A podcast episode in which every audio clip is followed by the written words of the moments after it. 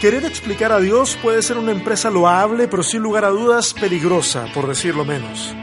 Tanto nos cuesta aceptar que estamos condenados al asombro frente a un Dios que nos desafía y quiebra nuestros moldes constantemente. Bienvenidos al capítulo número 18 de Sobrevivir con Fe, el podcast.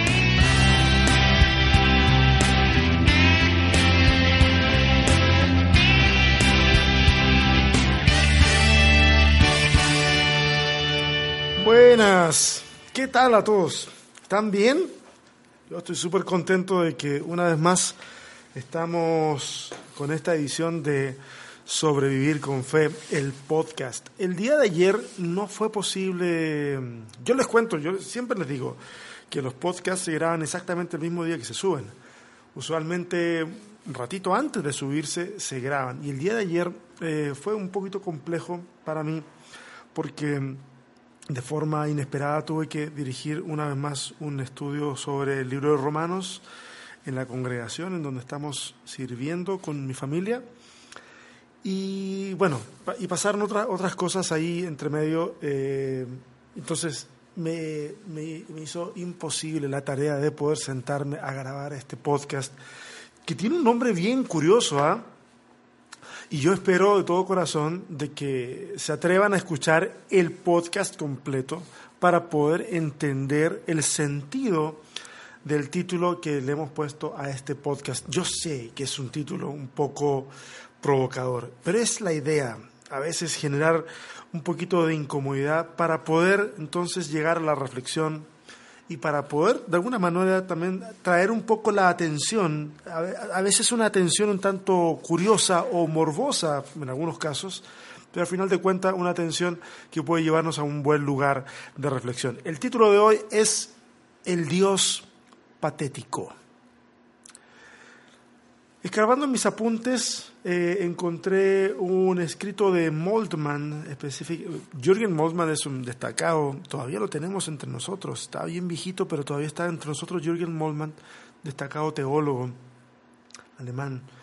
Y tiene unos libros maravillosos, eh, entre ellos de Teología de la Esperanza, El Dios Crucificado y otros más, eh, recomendable ampliamente para aquellos que gustan de leer buena teología. Y encontré una cita de Moldman que es la que está inspirando el que esta tarde o mañana, no sé, para mí es medio tarde, pero eh, voy a compartirles hoy. La cita de Moldman dice así, el hombre desarrolla siempre su humanidad en relación con la divinidad de su Dios.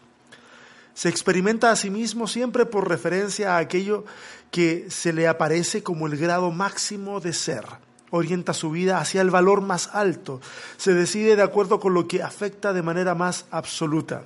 Y aquí Moltmann cita a Lutero cuando dice, aquello de lo que tu corazón cuelga es a lo que se abandona.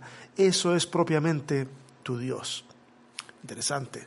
Y esto vale tanto para la fe cristiana como para cualquier fe secular, añade Moltmann.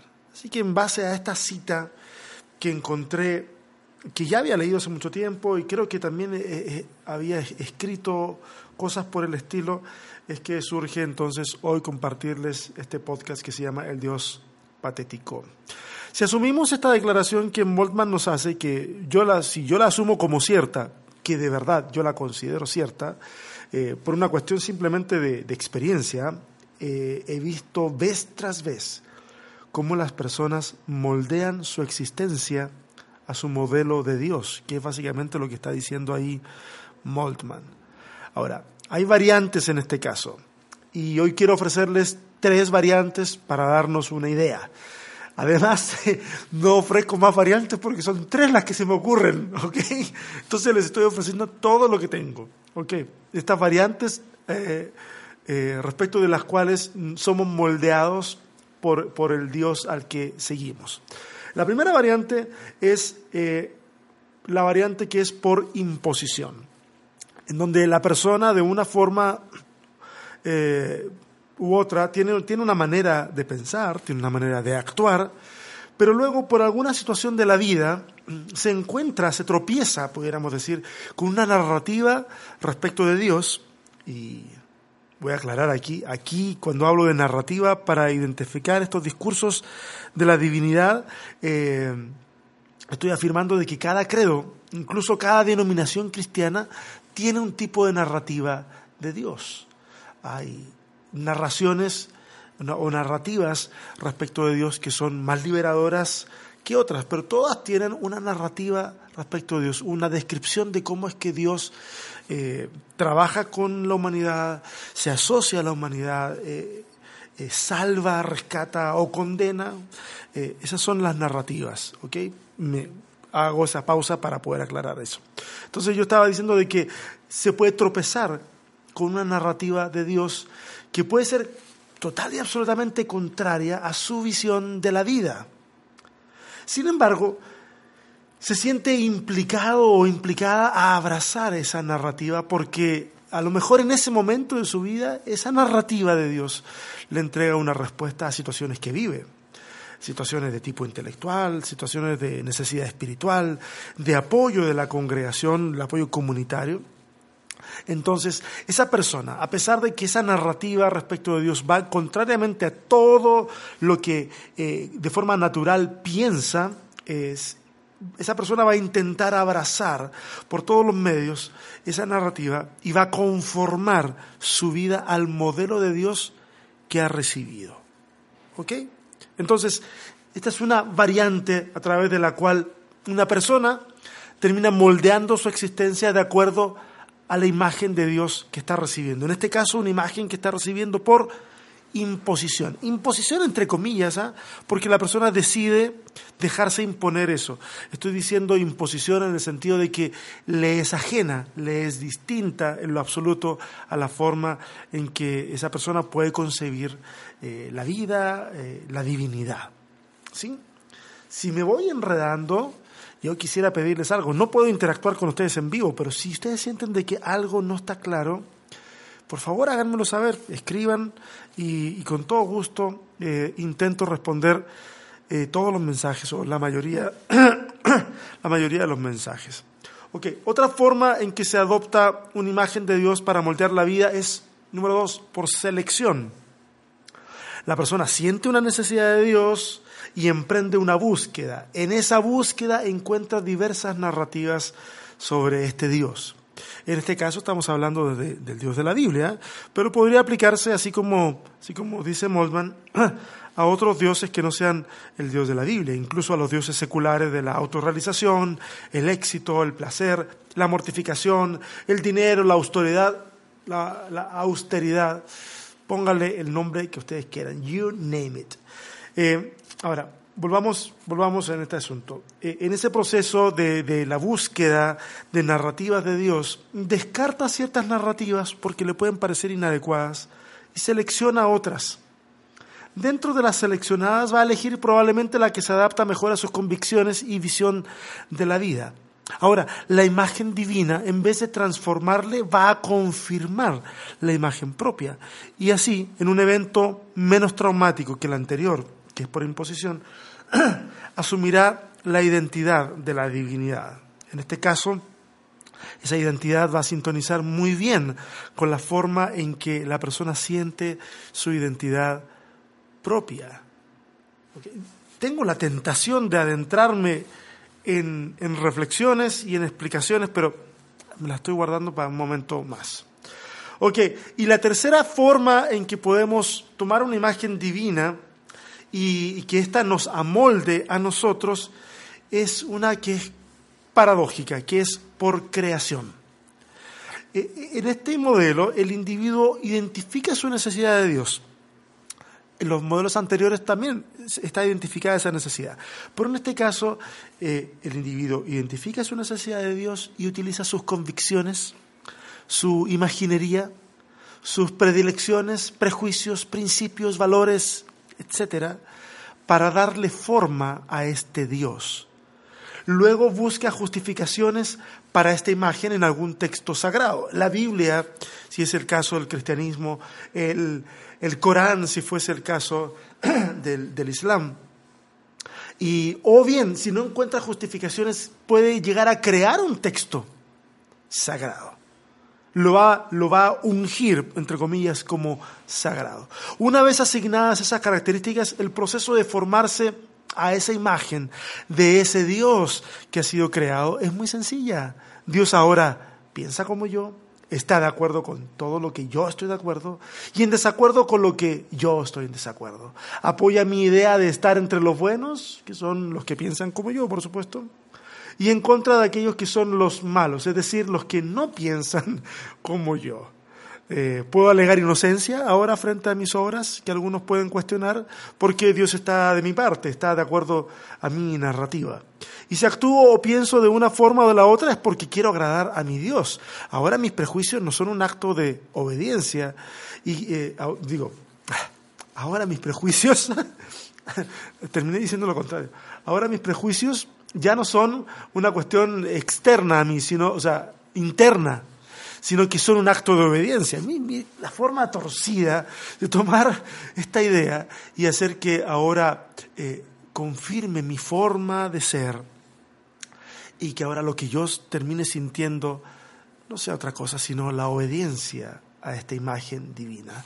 Ahora, quien no piense como yo pienso, a esa persona entonces la vamos a declarar indubitablemente como que ha elegido el lado equivocado de la historia.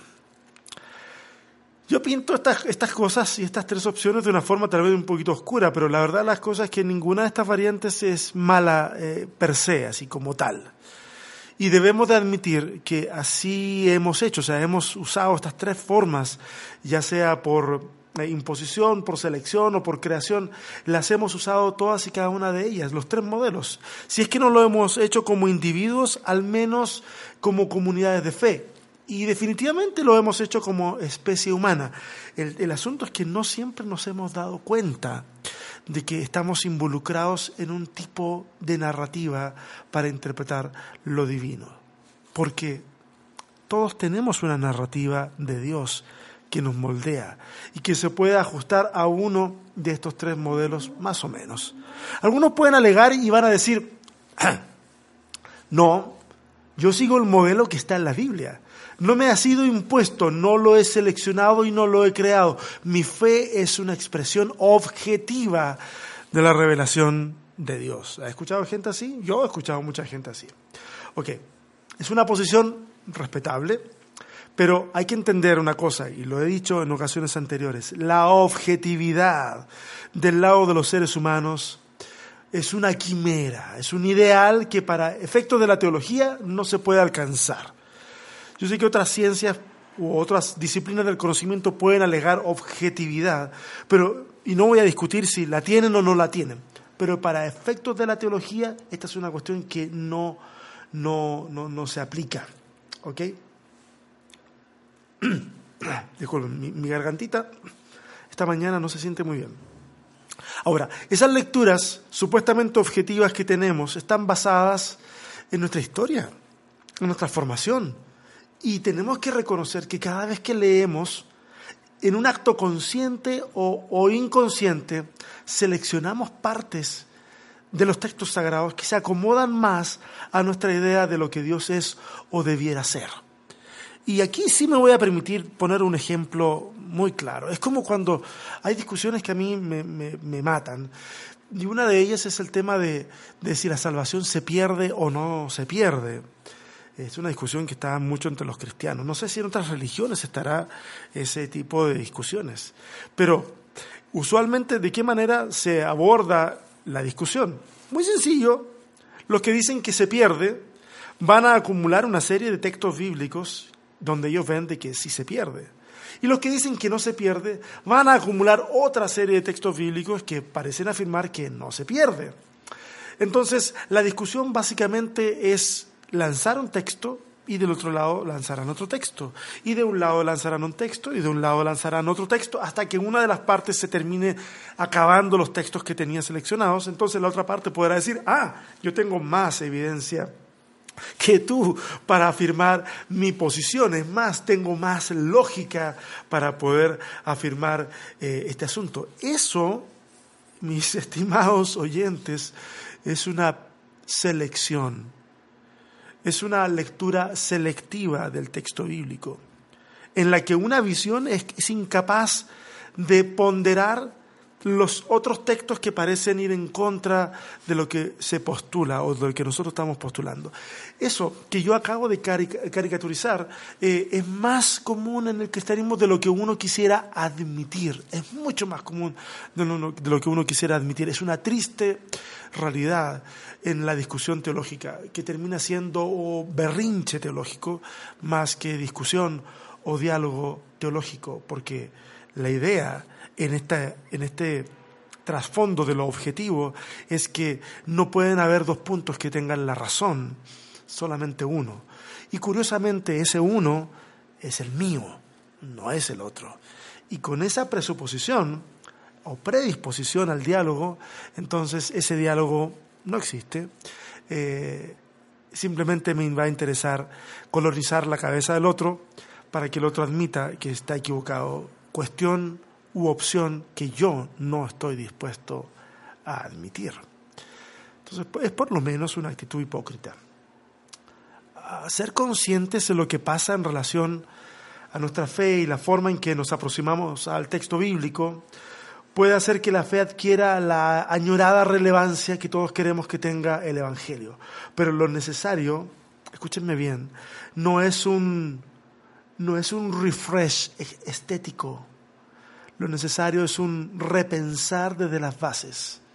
Entre ellas, el entender cómo es Dios, ya sea para entenderlo, para definirlo, cuestión que es bastante peligrosa, debo aclarar, o simplemente asombrarnos frente a la grandeza de Dios y a nuestra lamentable limitación emocional, intelectual y cognitiva. ¿Ok? Entonces, si nosotros nos damos cuenta de que nuestras lecturas son parciales, Sí, eso nos va a ayudar en el diálogo. Pero si queremos hacer de que el Evangelio sea, sea fresco, ¿ah? palabra que mi hijo mayor no le gusta ¿eh? que yo la use porque la ha escuchado demasiado en otros contextos, si nosotros queremos de que el Evangelio sea relevante, entonces evidentemente que la cuestión no pasa, no pasa por, por poner más tecnología en la iglesia, no pasa por por vestir de una forma más a la moda. No, no, pasa por eso. Pasa por repensar cuestiones básicas, como, como, como el preguntarnos cómo es que pensamos sobre, sobre Dios. Frente a toda especulación que se hace en torno a Dios, su carácter, sus atributos, lo que puede hacer, lo que no puede hacer, a quienes ama, a quienes odia, y un gran etcétera, se frente a toda esa especulación, debo reconocer que personalmente me termina resultando, al igual que la otra discusión, de si se pierde o no se pierde, esa especulación me termina resultando repulsiva. De verdad que sí. Y yo le voy a explicar por qué. No es que esté mal en sí la, especulación. Lo que, lo, que, lo que me mata a mí en ese diálogo es que, por lo menos yo, he, leído demasiadas conclusiones, conclusiones así. concluimos entonces, y eso es una conclusión escrita casi en piedra, que, conclusiones que destilan demasiada arrogancia teológica eh, al intentar definir o explicar lo inexplicable. Y es por eso que cuando se trata de hablar del carácter de Dios, de sus cualidades, o de lo que tú quieras hablar de Dios, mi punto de referencia es muy simple y quiero proponer este punto de referencia a todos los que están escuchando. Mi punto de referencia es bien sencillo, es simplemente Jesús. Es Jesús, el Dios hecho carne, el que habita entre nosotros y se identifica con el dolor humano, con las limitaciones humanas, con el sufrimiento, con la escasez. Se identifica con un pueblo que está siendo oprimido. Ahora, Juan, el evangelista, va a poner en labios de Jesús la expresión, que a mí es tal vez de mis textos favoritos. El que me ha visto a mí, ha visto al Padre es ese Jesús el que sufre el rechazo, el que sufre el abandono y sufre la condena en una cruz desde la cual va a exclamar, Padre, ¿por qué me has abandonado? Es súper difícil conciliar una imagen de aparente derrota de, Jesús o de Dios en comparación con los modelos actuales de Dios del Dios victorioso, del Dios guerrero, del Dios que está siempre presto a acudir en rescate violento Eh, frente a eso, un Dios, un Dios sufriente perdón, es un Dios que es poco atractivo para las aspiraciones del cristianismo de mercado. El Dios que queremos es uno que pueda, que, que pueda ser admirado por los actos portentosos, no uno que sienta a niños en su regazo para bendecirlo, no, no el que promueve la resistencia de la violencia mediante la paz. No es el Dios que pudiendo convocar legiones de ángeles prefiere el camino de la cruz. Y sin duda no es el tipo de Dios que elige una vez que ha resucitado, este Cristo resurrecto, eh, que elige no acudir a la casa de Pilato o de Anás y restregarles en la cara de que él sí era el Hijo de Dios, porque exactamente es eso lo que nos hubiese gustado que él hiciera. Y nos hubiese gustado eso porque eso es lo que nosotros haríamos y es lo que hacemos cuando nos hacemos con un trocito de la verdad, restregárselo en la cara a alguien. Y en ese momento que estamos haciendo eso, entonces nuestro argumento ha perdido total validez porque en el fondo lo hemos contaminado con nuestro egoísmo. Ese es el tipo de Cristo que nos gustaría seguir, uno que demostrara a todos los que dudan que Él siempre tuvo la razón, aunque nadie le haya entendido antes. Y saben, cuando digo esto de que nadie le entendió antes, es, sencillamente por la siguiente razón. Nadie le entendió antes, nadie. O sea, vamos a los evangelios y leemos cómo Jesús habla con sus discípulos. Leemos lo que Jesús les dice a sus discípulos, que tiene que pasar, que tiene que ocurrir. Les dice que tiene que morir, les dice que va a resucitar, les dice mil cosas y parece que los discípulos no lo entienden. Los, los relatos de los evangelios son interpretaciones desde la fe respecto de la historia de Jesús. Sin embargo, en esos relatos que son desde la fe, aún en relatos desde la fe se nos muestra a discípulos que no logran entender qué es lo que está pasando o qué es lo que va a pasar con Jesús. Nadie recuerda absolutamente nada respecto de que Jesús ha dicho que va a resucitar. Nadie logra entender.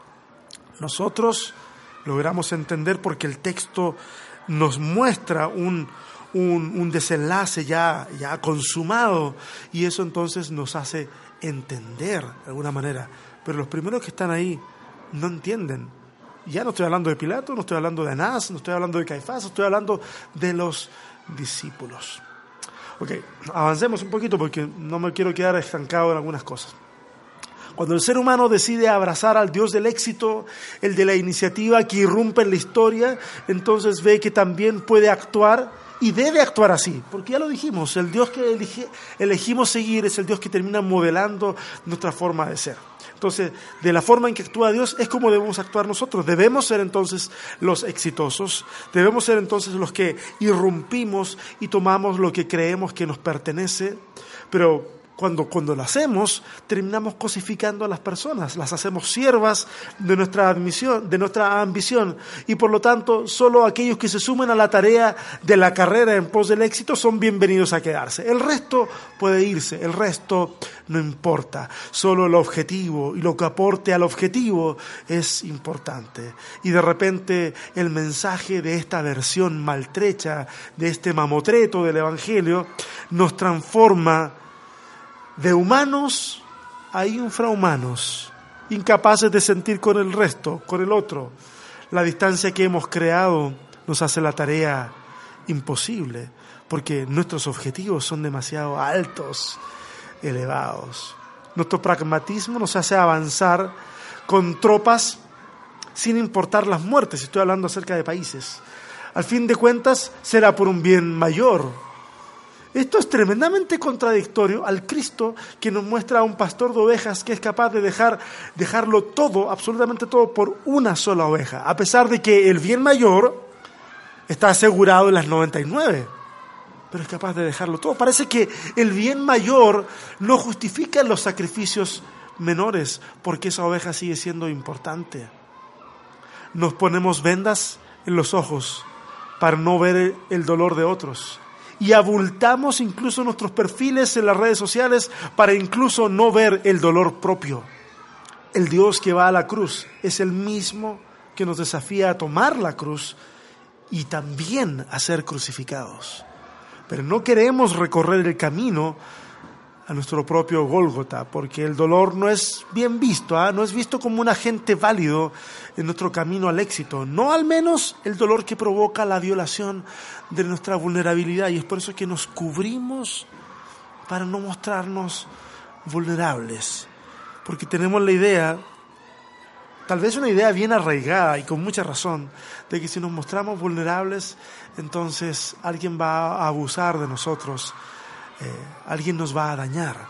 Pero cada vez, y tú estarás de acuerdo a lo mejor, o, o no sé cómo lo veas esto, que cada vez que hemos abierto el corazón de una forma vulnerable, sí, es cierto, nos exponemos al riesgo, pero también nos exponemos a la tremenda bendición de ser descubiertos o redescubiertos por otras personas y nosotros también descubrir o redescubrir a otras personas. Hay un autor que se llama Elie Wiesel, tiene un libro que se llama Night. Y en ese libro habla sobre eh, Auschwitz, el campamento de, prisioneros en la Alemania nazi. Y, hay un fragmento que, está en ese texto que lo cita Moltmann y quiero, quiero leérselos. Dice, es, es un tanto triste, dice, dos hombres judíos y un niño fueron ahorcados adrede en presencia de todos los presos. Los hombres murieron enseguida, pero los tormentos del niño duraban largo rato. Entonces gritó alguien detrás de mí, ¿dónde está Dios? Yo callé. Al cabo de media hora volvió a gritar, ¿dónde está Dios? ¿Dónde está? Y una voz dentro de mí respondió, ¿dónde está Dios? Está allí, colgado en la horca. Y yo quisiera añadir, si Dios no está con, los que sufren, entonces no está en ningún lugar. Si no está con los desaparecidos de Venezuela, no está en ningún lugar. Si no está con las caravanas migrantes, no está en ningún lugar. Si no está con el que tiembla de frío en las noches de invierno, o con la niña que cansada de ser abusada se aterra al saber que su papá ha llegado a casa. Si Dios no está con el que sufre, Dios no está en ningún lugar. En el relato bíblico se nos muestra una característica de Dios que es ineludible. Esta característica es la inmutabilidad. Hay muchas referencias bíblicas en el Antiguo Testamento. Números 23, 19, Primera de Samuel 15, 29, eh, Isaías 46, del 9 en adelante. La idea de la inmutabilidad de Dios, esa doctrina de lo inmutable de Dios, la hereda el cristianismo. Y vamos a ver a Santiago, por ejemplo, decir en el capítulo 1, verso 17, decir, eh, Padre de las luces, en el cual no hay mudanza ni sombra de variación. Ok, no obstante, esta inmutabilidad a la que voy a llamar orgánica, inmutabilidad orgánica, es una inmutabilidad que contempla, que considera a un Dios que es capaz de arrepentirse, por ejemplo, a pesar de lo que dice el número 23, que contempla un Espíritu Santo o que considera un Espíritu Santo que se entristece a un Dios que, que no se sorprende porque todo lo sabe, a pesar de que Jesús sí se asombra cuando observa la fe del centurión. Los primeros cristianos son capaces de vivir con esta inmutabilidad orgánica o dinámica, pero nuestras teologías sistemáticas no. Las teologías que intentan explicarlo todo. Entonces, se va a explicar, por ejemplo, el arrepentirse con figuras gramaticales como el antropomorfismo o el antropopatismo. El antropomorfismo es cuando asignamos características de la morfe, de la forma, a Dios. Eh, por ejemplo, como levántate, Señor, en donde asumimos entonces la imagen de un ser humano que es capaz de levantarse. El antropopatismo es cuando asignamos eh, emociones humanas a Dios. Y de esa forma lo explicamos. Entonces decimos, Dios no se arrepiente. Lo que pasa es que es el hombre el que cambia y entonces la variable que Dios tenía considerada para tal caso se activa. Ahora, esto puede resultar una salida muy conveniente para nosotros, ah, pero es algo que no está en la cabeza de los escritores bíblicos, que sí piensan que Dios se duele, que sí piensan que Dios se entristece, que sí piensan que Dios se aira, que sí piensan que Dios se arrepiente. Evidentemente entendemos que estas son emociones humanas, que le hemos asignado a Dios, pero para el mundo bíblico así funciona Dios. Para el mundo bíblico así funciona Dios. Tal vez no para nuestra teología, pero para el mundo bíblico es así que funciona Dios. La, por ejemplo, eh, la bondad humana ha de tener una expresión superlativa en Dios. La ira de los humanos ha, tener, ha de tener también una, una, correspondiente expresión superlativa en Dios. Entonces vamos asignándole eh, eh, sentimientos a Dios. Hoy día nosotros decimos, no, el escritor no quiso decir eso. El escritor sí quiso decirlo. Cuando dice que Dios se arrepintió de crear al ser humano, el escritor está diciendo que eso es lo que siente Dios. Sea exacto o no sea exacto, no, no está en discusión ahora, sino está en discusión el concepto de Dios que el mundo antiguo, que el mundo bíblico tiene en su cabeza. Ahora, yo sé que posiblemente algunos Dicen, César está enredando demasiado, está hablando demasiadas cosas que, que, nadie entiende. Ok, entonces quiero aterrizar un poco el asunto. ¿A dónde voy con todo esto? Y por favor aguántenme un segundo más de elementos que a lo mejor son un poquito técnicos, no, no técnicos, sino de repente difíciles de, de, de trabajar en un podcast tan breve. Pero ténganme paciencia. ¿A dónde voy? Mira, nosotros somos herederos de categorías teológicas que hemos heredado también no solamente del mundo del Antiguo Testamento, sino también del mundo griego. ¿Ok? Platón, Aristóteles, ustedes seguramente los conocen, filósofos de la antigüedad. Platón y Aristóteles cuando se referían a la idea de Dios, se referían a la idea del motor eh, que no se mueve, que mueve todo lo demás, pero que es, inamovible por una fuerza externa de la causa primera, por ejemplo. Acuñan la idea de lo perfecto de la divinidad en torno a una palabra. ¿okay? Esa palabra es la apateia. La apateia es la inmutabilidad, la impasibilidad, la insensibilidad. Esta es la lógica de explicar de qué se trata. Si Dios es perfecto y supremo, entonces nada de lo que ocurra en el nivel de sus criaturas puede afectarlo. Si es capaz de experimentar una emoción, entonces aquello o aquel que movió esa emoción impulsó un tipo de cambio en Dios. Por lo tanto, la perfección ya no es tal. La omnipotencia tampoco, porque si algo fue capaz de afectar a este ser, eh, este ser entonces es por tanto no puede ser Dios porque se deja afectar por alguien que produce un cambio. Desde Aristóteles se le llamó a la idea del Dios único, no es que Aristóteles crea en el Dios de la Biblia, sino que él cree de que si ha de haber una divinidad, esta, esta es única y no es la del panteón griego. Entonces a esa idea del Dios único se le llamó el Teos Apatés, el Dios impasible, inmovible, ajeno a las pasiones y por tanto totalmente libre en la toma de decisiones. Eh, como este Dios habita en el mundo inmaterial, el mundo de las ideas en términos platónicos, entonces las corrientes filosóficas que más ejercieron influencia en el cristianismo, como el estoicismo, el epicureísmo, incluso el gnosticismo, van a ver en el cuerpo, en lo que es material, eh, un estorbo para la trascendencia de lo inmaterial. Eh, aclarar un poquito que la idea eh, de, Platón es, y creo que en otra ocasión también lo he dicho, es de que el mundo material es una pobre imagen o una pobre sombra del mundo de las ideas, en donde todo es perfecto, donde todo es ideal.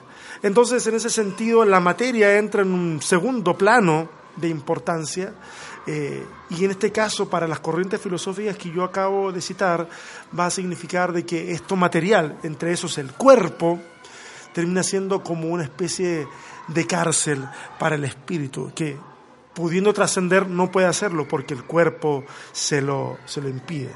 Entonces va a haber en el cuerpo un estorbo para la trascendencia del espíritu, que es lo inmaterial. Ahora, de esta forma, los estoicos, por ejemplo, van a explorar la impasibilidad como un atributo deseable en el cual nada puede afectarles. Porque este Dios es impasible, entonces el ser humano debe ser también impasible. Entonces, ni lo bueno que ocurra, ni lo malo puede afectarnos.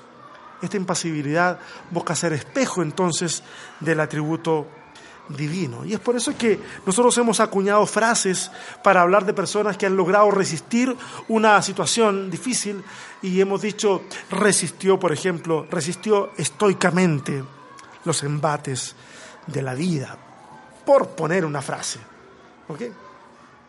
Esta idea del Dios impasible, del Dios inmutable, pero ahora que tiene tintes griegos, es la idea que los padres de la iglesia heredaron. Y por lo tanto, el que de alguna forma le, dio entonces eh, estructura a los modelos de éxitos basados en ese tipo de Dios. Esos modelos que hoy tenemos basados en ese tipo de Dios y que da origen, por ejemplo, a liderazgos eclesiásticos que, por poner algunos ejemplos, no admiten sus problemas, sus fallos, sus pasiones, ah, que se mantienen firmes frente a los dolores y pérdidas de la vida. Y fíjate, fíjate, fíjate lo que ocurre. Cuando la gente ve eso, ve la obra de Dios. Es decir, cuando hay que expresar dolor y la gente no lo expresa y se mantiene en paz, entre comillas, la gente lo que ve es que ve la obra de Dios. Es decir, que el ideal pareciera para nosotros es volvernos impasibles como este modelo de Dios y es negar nuestra humanidad para dejar que Dios sea visto, lo cual desde este punto de vista es totalmente absurdo. Y es absurdo porque el concepto que está detrás, el concepto de Dios que está detrás de esa forma de pensar es absurdo. El Dios que no cambia va a ser la base para las discusiones conciliares primeros concilios ecuménicos de la iglesia que pretenden explicar la divinidad de Jesús. Porque resulta que Jesús viene a cambiar todo el esquema y en Jesús todos los presupuestos de Dios se pueden ir a la basura porque es Jesús el que viene a establecer entonces cómo es Dios, a explicar a Dios.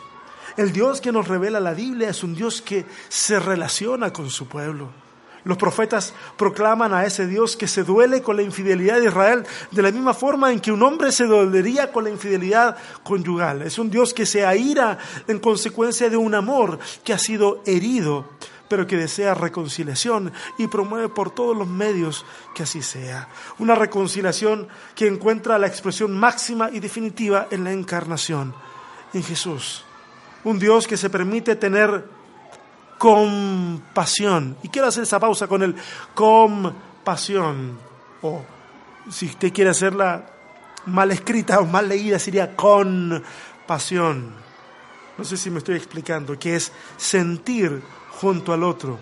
Es uno que se permite compadecer o compadecer. Estoy, estoy diciéndolo de esa forma a propósito, que significa entonces padecer con el otro, que se muestra que muestra su vulnerabilidad a riesgo de ser dañado, que lejos de la apatía griega se vuelve, porque la partícula a significa sin, es una apatía, es como las palabras que nosotros usamos en español de apático, indiferente.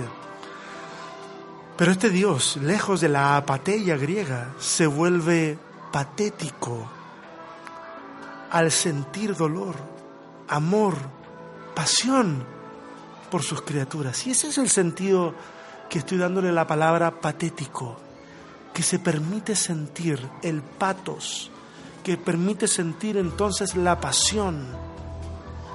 Esta identificación plena con el ser humano, identificación que contempla todo el espectro de emociones humanas, hace que nosotros, humanos falibles, llenos de pasiones que nos dominan, podamos encontrar descanso y consuelo en el Cristo de la Biblia.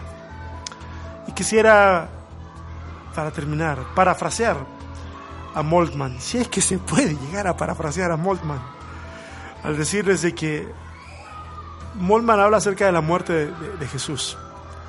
Y parafraseando a Moltmann, entonces quiero decir que la muerte no puede experimentarse en el estricto sentido de la palabra, así como un difunto no puede asistir a su propio velorio. Pero en la muerte de Cristo, el Padre sí experimenta la muerte del Hijo y lo entrega por amor a nosotros. El dolor está ahí presente. Nuestro Dios es un Dios que siente. No es un Dios apático, es en el mejor de los sentidos un Dios patético. Si quieren enviar sus preguntas, sus comentarios, ahí está el feed del, del podcast, está el Facebook, está el Instagram. Manden sus preguntas, manden sus opiniones respecto de esto. Espero que a alguien le haya podido servir. Mando un fuerte abrazo a todos, a todas. Nos escuchamos la próxima semana. Bye.